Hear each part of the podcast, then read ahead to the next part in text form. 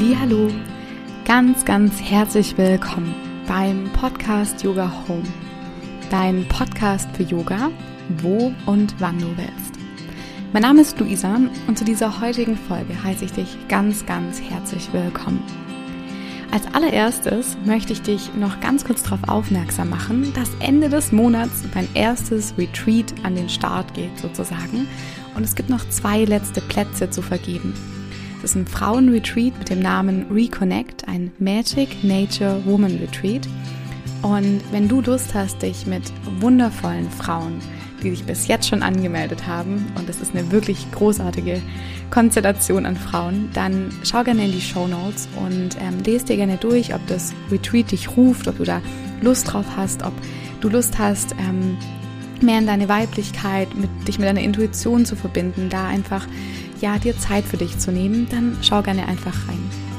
Ansonsten geht's jetzt direkt los mit dieser Folge und ich mag dir Gül vorstellen und Gül hat selber einen Podcast von der Mathe ins Leben heißt er und sie ist Physiotherapeutin und wir schauen in diesem Interview zusammen mit einem Blick von einer Physiotherapeutin, die selbst Yogalehrerin und Pilateslehrerin ist, auf die Asana, also auf die Yoga körperliche Übungspraxis sozusagen. In diesem Interview erfährst du, wieso es im Yoga ziemlich oft an Individualität fehlt, mit welchen Problemen Yoginis und Yogis oft zu tun haben und wie du, dich, wie du dich vor Verletzungen im Yoga schützen kannst. Wie du aber auch als Yogalehrerin deinen Unterricht viel feinfühliger gestalten kannst und wieso die Asana-Praxis allein nicht ganz so reicht, um gesund wirklich fit zu bleiben. Wir schauen uns noch ein paar, paar Mythen an in der Asana-Ausrichtung und ähm, ja, ich wünsche dir jetzt ganz, ganz viel Freude mit diesem wundervollen Gespräch. Hallo, liebe Gül, wie schön, dass du heute hier bist im Podcast, im Gespräch. Und ich habe ja im Intro schon so ein bisschen was von dir erzählt, aber erzähl doch voll gerne mal selber. ja, hallo Luisa, vielen, vielen Dank für die Einladung.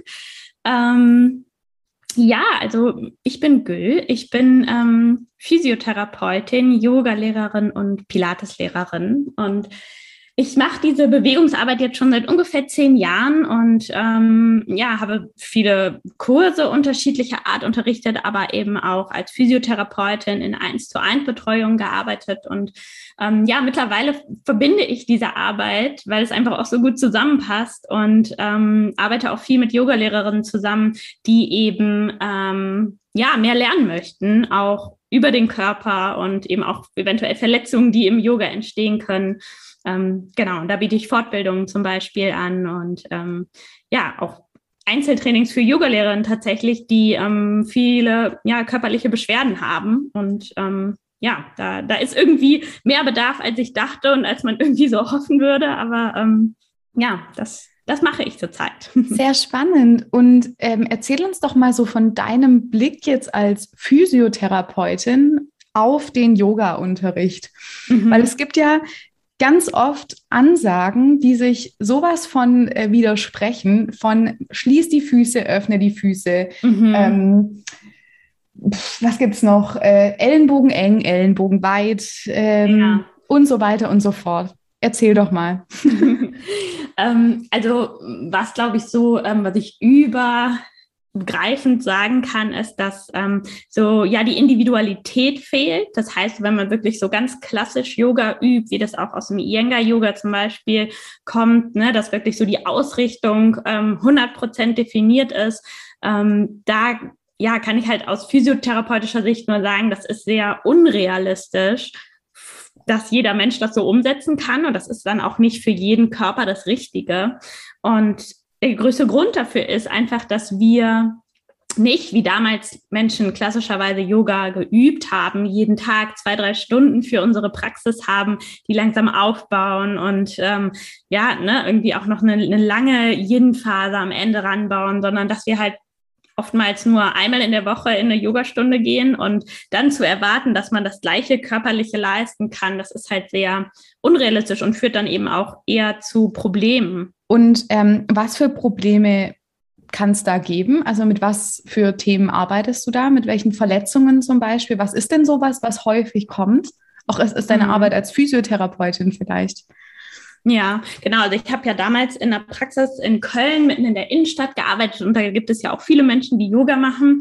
Und ich hatte tatsächlich dreimal ähm, junge Frauen da, die einen Bandscheibenvorfall ähm, erlitten haben durch eine Yoga-Praxis. Also das ist wirklich was, was häufig passiert. Ähm, ich habe da auch eine, eine, ganze Folge, eine Podcast-Folge in meinem Podcast mal mhm. zugemacht. Ähm, Können wir verlinken. Wie das passieren kann. Genau, ähm, ne, vor allem in, beim Thema Vorbeugen und wie man da eben ähm, ja mit gebeugten Knien und gebeugten Hüften gegensteuern kann, dass sowas passiert. Ähm, das sind einfach sehr große Bewegungen, auf die unsere Wirbelsäule gar nicht vorbereitet ist, weil wir den ganzen Tag sitzen und diese mhm. Wirbelsäule stauchen und dann auf einmal soll die in so eine riesen Vorbeuge gehen. Ähm, also das ist eine Sache, die ganz häufig problematisch ist. Ähm, Schulter ist immer wieder ein Problem, ähm, auch weil wir eben sehr viel so über Kopf sind quasi. Das heißt, wir nehmen die Arme ähm, über Schulterniveau nach oben und dadurch entsteht Enge im Schultergelenk mit dem, ne, mit der richtigen Vorbereitung und der richtigen Ausführung ist es kein Problem, aber da gibt es eben auch oft Menschen, die Schulterimpingements zum Beispiel haben. Ähm, und was auch einfach oft ein Problem ist, ist eine Hypermobilität, die dann mhm. auch gefördert wird. Ne? Also ich glaube, das kennt man auch. Das sind natürlich die Yogis, die total gerne auch zum Yoga kommen, weil sie so von Anfang an gut sind in vielen Dingen, weil die einfach sehr beweglich sind. Aber das ähm, macht halt dieses ähm, Problem einfach nur noch größer. Mhm. Und du hattest jetzt gerade die Vorbereitung und um das, um Verletzungen zu vermeiden angesprochen. Wie kann, also wie kann ich mich denn davor schützen? Also was ist denn so, wenn du jetzt aus deiner Brille drauf schaust, was ist denn essentiell wichtig, wenn man Yoga-Unterricht macht oder wenn man auch für sich selber übt? Mhm. Wir gehen jetzt mal von diesen zwei Situationen aus, mhm. für Yogalehrerinnen, aber auch für Teilnehmende oder SchülerInnen, die mhm. ähm, selber üben wollen. Ja, also ich glaube, womit man das am besten vergleichen kann, ist, ähm, wie man Kraft auch aufbaut. Ne? Ich würde ja niemals hingehen, ich habe noch nie Krafttraining gemacht und dann geht nämlich mir direkt 200 Kilo und will damit, ähm, ne, will die stemmen. Und so muss das eben mit allem sein, sowohl mit Beweglichkeit als auch, ähm, da ist auch ganz oft so das Thema Handgelenke. Ne? Wenn Leute noch nie beim Yoga waren und neu anfangen, dann haben die ja oftmals am Anfang Probleme, sich auf ihre Hände zu stellen.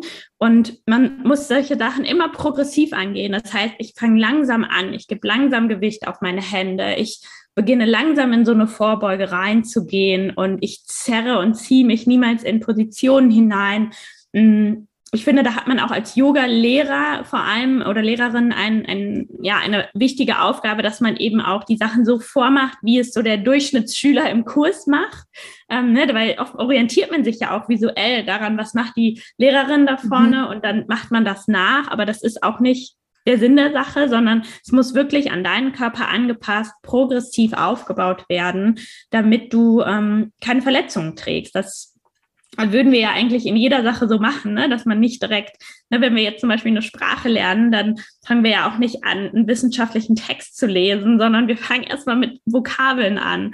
Und genauso muss das im Yoga halt auch sein, dass man mhm. langsam an die Sachen rankommt und so dann eben auch Verletzungen vermeidet. Und das ist ein ganz schönes Thema, dass du das ansprichst, aber das passt nicht zu unserer Gesellschaft, das mhm. langsam an was rangehen. Also wir sind ja alle darauf getrimmt, möglichst schnell, effektiv und weit zu kommen. Also dieses höher, mhm. schneller, weiter. Mhm. Und ich glaube, wir haben da einfach als Lehrerinnen, als Lehrer eine ganz wichtige Aufgabe, um diesen Raum so zu gestalten, dass jeder wirklich mal versteht, dass es total in Ordnung ist, mhm. langsam und ruhig Dinge zu, zu aufzubauen. Und deswegen ja. bin ich auch kein Fan von diesen krassen, flowigen Klassen. Das ist, mhm. ich fand das mal, ich fand das mal großartig, so One Breath, One Movement irgendwie. Mhm. Ähm, mhm. aber ich finde es, also mittlerweile, das geht gar nicht. Das geht ja. absolut gar nicht mehr. Ja. Das ist, also das ist echt was, wo ich, wo ich echt merke, so da, da ist so ein hohes Verletzungsge äh, eine hohe mhm. Verletzungsgefahr. Und so wenig Achtsamkeit oh halt Gott, auch. ja ja, also man kann ja, man kann ja auch schnell achtsam sein, mhm. es braucht ein bisschen Übung. Genau, also genau. Voll schön ist es, wenn man jetzt zum Beispiel jetzt ähm, einen Flow aufbaut und den am Ende so einmal irgendwie durchmacht oder so. Aber dass sich halt die Stunde wirklich auf diesen, auf diese kurze Sequenz irgendwie ähm, stabilisiert dann. Ja. Also das ist ja ja, krass. Vielleicht noch mal ganz kurz zum Thema ähm, Verletzungen vermeiden. Mhm. Es gibt eben auch zwei, drei Dinge, die einfach im Yoga fehlen, ähm, die man quasi zusätzlich einbauen muss, die jetzt so in einem klassischen Yoga nicht drin sind. Das ist einmal, dass man wirklich ähm, mehr Zentrierung schafft. Das heißt, dass man wirklich auch ganz bewusst seinen Rumpf trainiert, das heißt die Bauchmuskeln, vielleicht, wenn man das so aus dem Pilates kennt, also so ganz typische Pilates-Sachen, ne? so diesen, ähm, die starke Mitte aufbauen, sich zentrieren, ähm, das ist ja was, was jetzt nicht immer unbedingt im Yoga mit drin ist.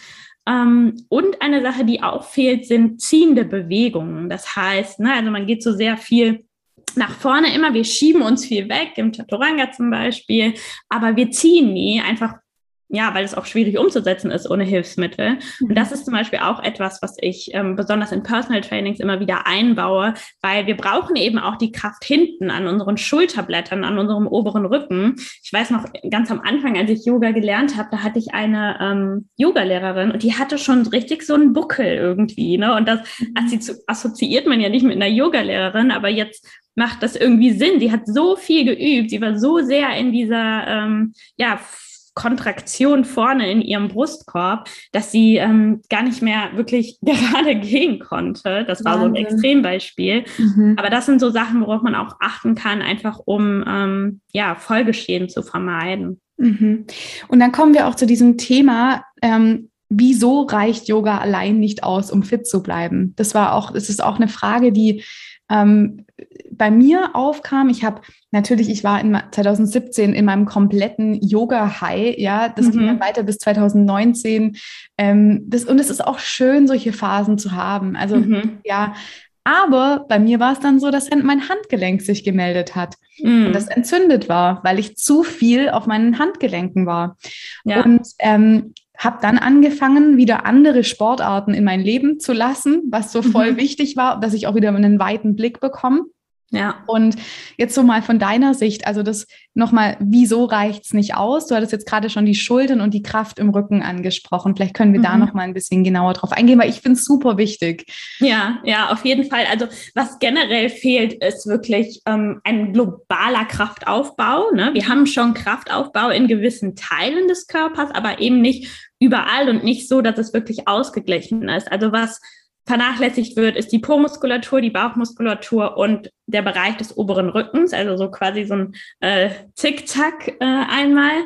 Ähm, und das sollte mit wirklich Gewichttraining im Endeffekt auch, ne, dass man wirklich mit Gewichten diese Kraft wieder aufbaut, ähm, sollte das äh, ja, gefördert werden. Ne? Da muss Kraft aufgebaut werden. Und es kommt auch immer sehr viel darauf an, wie man übt. Ne? Also man kann ja im Yoga auch wunderbar gut schummeln, sage ich immer. Ja. Dass, äh, ne? Also man kommt in eine Position rein und das kann von außen sehr ähnlich aussehen. Ähm, aber bei dem einen ist super viel Aktivität in der Position drin und bei dem anderen nicht. Mhm.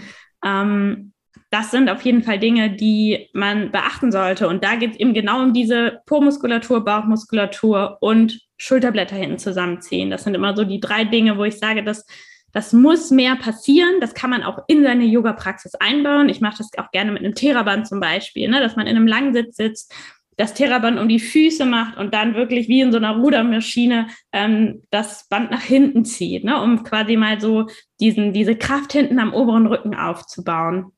Ja. Also das sind Sachen, die ähm, man unbedingt machen sollte und die, die wichtig sind zum Ausgleich auch.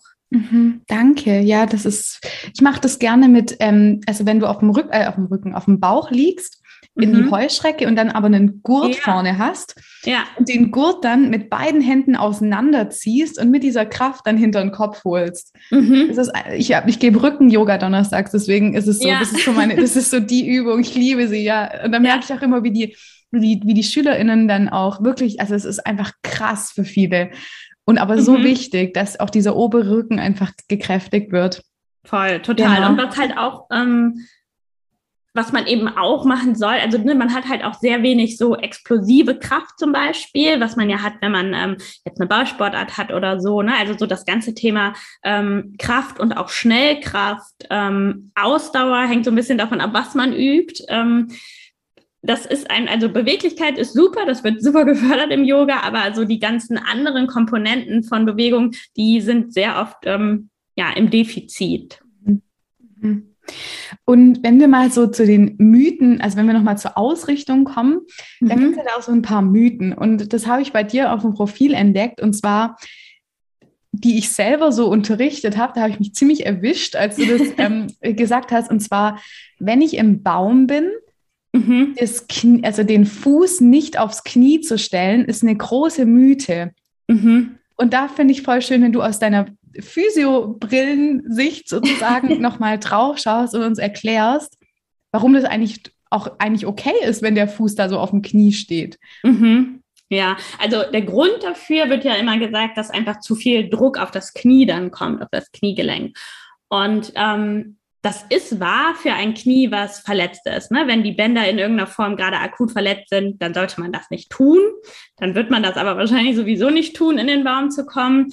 Aber ein gesundes Knie ähm, kann, das, das ist so viel Kräften ausgesetzt. Ne? Also wenn man eine Treppe runtergeht, wenn man sich auf der Treppe drehen steht, das sind so große Kräfte, die können wir niemals mit dem Aufsetzen unseres Fußes an das Knie ähm, auf dieses Gelenk ausüben. Also da müsste schon sehr viel passieren, dass das zu einer Verletzung führt. Und was für mich halt auch wichtig dabei ist, also wenn ich jetzt ganz natürlich mich hinstelle und in den Baum komme, dann landet mein Fuß am Knie. Und was ich dann irgendwann gemacht habe, als ich damals noch nicht wusste, dass das eigentlich auch möglich ist, äh, habe ich meinen Fuß weiter hochgezogen. Und dadurch habe ich aber mein Becken im Endeffekt in eine nicht neutrale Position gebracht und ich habe die ganze Qualität dieser ähm, Asana verloren. Und ähm, das sehe ich ganz häufig. Ne? Die Leute, die wollen das dann nicht weiter runtersetzen, weil dann ist man ja irgendwie nicht, äh, ne? also das ist, ne, man denkt, dann ist man schlechter. Und dann geht es einfach weiter nach oben und dadurch geht aber die ganze Qualität verloren. Deswegen sage ich jetzt immer, setzt den Fuß einfach dahin, wo er landet, ganz natürlich, weil worum es im Baum geht, ist, dass man einen stabilen Einbeinstand hat und dazu gehört ein neutrales mhm. Becken und eine gute Zentrierung. Ähm, genau, und also aus meiner Sicht kann da absolut nichts passieren, wenn man seinen Fuß an, an das Kniegelenk setzt. Spannend. Und hast du noch so eine Mythe, die dir gerade so einfällt, die öfter irgendwie Thema ist? Mhm. Ja, wenn wir zum Beispiel nochmal zum Thema Schultern kommen, eine Sache, die ähm, immer wieder unterrichtet wird, ist auch, dass man die Schultern wegziehen sollte von den Ohren. Und das gilt für den gesamten Bereich, wo die Arme unterhalb der Schultern sind. Dann kann man das auf jeden Fall anleiten. Ähm, genau, aber sobald die Arme oberhalb ähm, der Schultern gehen, dann sollte man das auf keinen Fall tun, denn es gibt quasi so das man nennt das humeroscapulares Gleiten, das ist eben der Oberarmknochen, ähm, der ist mit den ähm, beiden Schulterblättern verbunden und die müssen quasi mitgleiten. Also wenn ich den Arm nach oben anhebe, dann muss mein Schulterblatt mit nach oben gleiten. Das ist einfach die natürliche Bewegung des Gelenkes. Und wenn wir aber dann da oben sind und die Schulterblätter versuchen runterzuziehen, dann gehen wir quasi gegen diese natürliche, das natürliche Gleiten des Schulterblattes. Mhm. Und dadurch entstehen Verletzungen in der Schulter, weil wir einfach den, den sowieso schon kleinen Raum in dem Schultergelenk dadurch noch kleiner machen und es dann zu Entzündungen kommt. Also im herabschauenden Hund, im Handstand, ähm, aber auch im Sitz, wenn wir die Arme nach oben nehmen, immer die Schultern einfach mit, ganz natürlich mit nach oben ziehen, wo sie ja auch im, ne, wenn man nicht drauf achtet, auch einfach hingehen. Mhm. Ähm, das ist total spannend, weil wenn ich meine Schultern, also wenn ich jetzt mal, ihr könnt auch gerne alle mal mitmachen, ja. sowas, wenn du mal die Arme so hoch nimmst, mhm. muss meine, also bei mir ist es zu eng oben. Und deswegen ja. lasse ich die Ellenbogen, du siehst es schon hier im Bild, ich Aha. muss die immer gebeugt lassen. Ja. Das ist für mich angenehmer, als den hier zu machen. Das fühlt sich so mhm. beschissen an. Deswegen ja. ähm, lasse ich die einfach. Ich, ich, ich finde auch immer dieses, man muss auch nicht immer alle, also alle Bewegungen so krass ausführen. Also man mhm. kann ja auch einfach mal die Ellenbogen oder in so einer Kaktusform bleiben. Ja. Wenn das okay ist. Und das ist, finde ich, auch total fein. Also man muss nicht immer die Arme so komplett durchstrecken. Das fühlt sich mhm. komplett eng an und deswegen lasse ich die meistens einfach ein bisschen gebeugt, ja. Ja, es fühlt sich einfach besser an. Und wenn wir auf unseren Körper hören und so reinspielen, was ist denn jetzt eigentlich das, was mein Schulter, meine Schulter da möchte und braucht, dann ähm, kriegt man eigentlich auch die Antwort. Ne? Aber wenn natürlich der Lehrer sagt, zieh deine Schultern nach unten, dann macht man das. Ja, ja, und das ist auch schon wieder, das ist genau dieses ähm, was auferlegen, was man halt gehört hat von jemand anders, aber das nie hinterfragt hat. Mhm. Eine, einer Sache vielleicht noch dazu ist auch im Krieger 2 zum Beispiel, dass dann der hintere Fuß so parallel ähm, zur kleinen Mattenkante sein soll. Mhm. Das ist zum Beispiel auch was, was ich nicht mehr so unterrichte, ähm, weil das also eigentlich so für den Durchschnittsmenschen in Deutschland nicht wirklich praktikabel ist. Dadurch wird halt die ganze, wird das Becken im Endeffekt wieder verdreht weil die, diese Öffnung in der Hüfte gar nicht da ist. Das heißt, ich lasse den Fuß dann auch immer so, wie es halt passt, nach innen zeigen, also wieder mehr nach vorne zeigen, mhm. einfach damit die Neutralität im Becken gegeben ist. Und ja. es ist ja immer das Problem, dass das vordere Knie dann quasi so nach innen möchte und nicht nach außen geht. Und das muss man halt so ausbalancieren mit dem hinteren Fuß, dass das passt, dass man es überhaupt dort halten kann.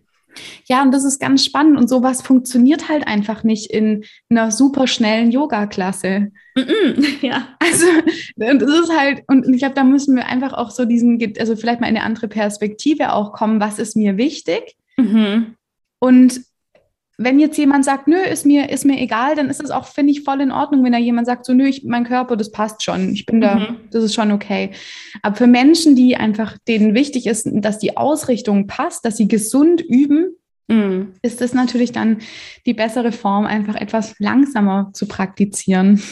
Ja, und es ist halt auch immer die Frage, was ist meine Intention, was ist ja. mein Ziel? Und genau. so eine Vinyasa-Klasse, die ist super fürs Herz-Kreislauf-System. Ne? Ja. Ne? Man geht rauf und runter und ne, also das ist für mich eigentlich das, was eine Vinyasa-Stunde darstellt. Mhm. Aber ähm, eben auch nicht viel mehr. Also wir arbeiten dann nicht auf, ähm, also unbedingt stark auf der Kraftebene oder mhm ne, wirklich ähm, aus, auf der ähm, Ausrichtungsebene, sondern das ist einfach, ne, man könnte quasi auch joggen gehen oder so. Ja. Es ist halt Ausdauertraining, was auch okay ist, aber man muss halt immer wissen, was, was übe ich und was ähm, mhm. ja, ist jetzt die Intention hinter dem, was ich mache.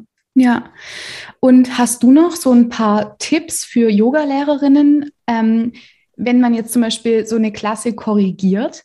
Also mhm. zum einen, ja, also die, das Korrigieren an sich, aber wie ich jetzt auch so, ver, sag ich mal, verletzend vorbeugend, ähm, verletzungsvorbeugend korrigiere. Mhm. Ja, ähm, also was ich da immer ähm, empfehlen würde, ist, dass man in eine Aktivität korrigiert und nicht in eine Bewegungsrichtung. Also gehen wir jetzt zum Beispiel mal an, zu dem herabschauenden Hund, dann ist ja ein Assist zum Beispiel, dass man wirklich so den den Schüler so da rauszieht. Ne? Also dass man so mit den Händen an die, äh, ans Becken geht und den so nach oben rauszieht, damit der Schüler versteht, wo er hin soll. Aber das wird ihm eben niemals dabei helfen, zu wissen, was, welche Muskeln aktiviert werden müssen, mhm. weil ich mache die Bewegung ja für ihn. Das heißt, was man, wenn man wirklich als Assist korrigieren möchte, dann sollte man irgendwo einen Widerstand geben, wo mhm. der Schüler reindrücken soll, einfach damit er die Richtung versteht.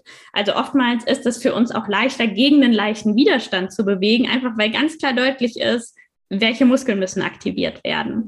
Und im herabschauenden Hund zum Beispiel wäre das, dass man ähm, den Unterarm einfach an die Oberschenkelrückseite hinten legt und dass man dem Schüler sagt, drück mit deinen Oberschenkeln hier in meinen Arm rein. Mhm. Und das wird quasi diese Länge schaffen. Ne? Also das mhm. schafft ein bisschen Aktivität in den ähm, in der Po-Muskulatur. Und also das wäre jetzt so meine Mhm. Mein größter Tipp, sage ich mal, oder auch zum Beispiel im, im dreibeinigen Hund, dass man dann Widerstand an der Ferse hinten gibt, ne? anstatt das ja. Bein hochzuheben, ja. den Widerstand geben und sagen, hey, drück hier rein, so, ja. ne? das einfach damit das auch nachhaltig ist und er sich das merken kann, so, ah ja, da, das muss ich aktivieren, da muss ich hin. Und Schön. generell würde ich aber auch sagen, dass ich ähm, eher mit Hilfsmitteln oder wirklich mit eigenem taktilen Begleiten arbeite. Ich habe gestern Abend eine Stunde unterrichtet, wo ich ähm, im Vierfußstand ähm, dann eine, eine Hand quasi auf das, auf das gegenüberliegende Schulterblatt habe legen lassen, dass man quasi mhm. so einmal unter dem Körper hergreift, so vorne an der Brust und dann sich das, als würde man sich umarmen. Mhm so genau sich das Schulterblatt greift und dann mal spürt, wie ist das, wenn ich mein Schulterblatt runterziehe Richtung Becken, dass man hier mhm. wirklich mal selber fühlt, ja. wo findet da eigentlich Aktivität statt. Ähm, genau, das wären so meine Tipps, also dass man eher so dahin geht, auch demjenigen nachhaltig zu zeigen, was er denn aktivieren muss, anstatt mhm. zu zeigen, wo die Bewegung nur hingeht. Also auch wieder die Selbstverantwortung zurückgeben. Ja, total, ja. Ja, voll schön. Ja, und ähm, wenn man dich jetzt Wenn jetzt Leute sagen so, hey, ich will die Gül mal ein bisschen besser näher kennenlernen, wie finden die dich denn?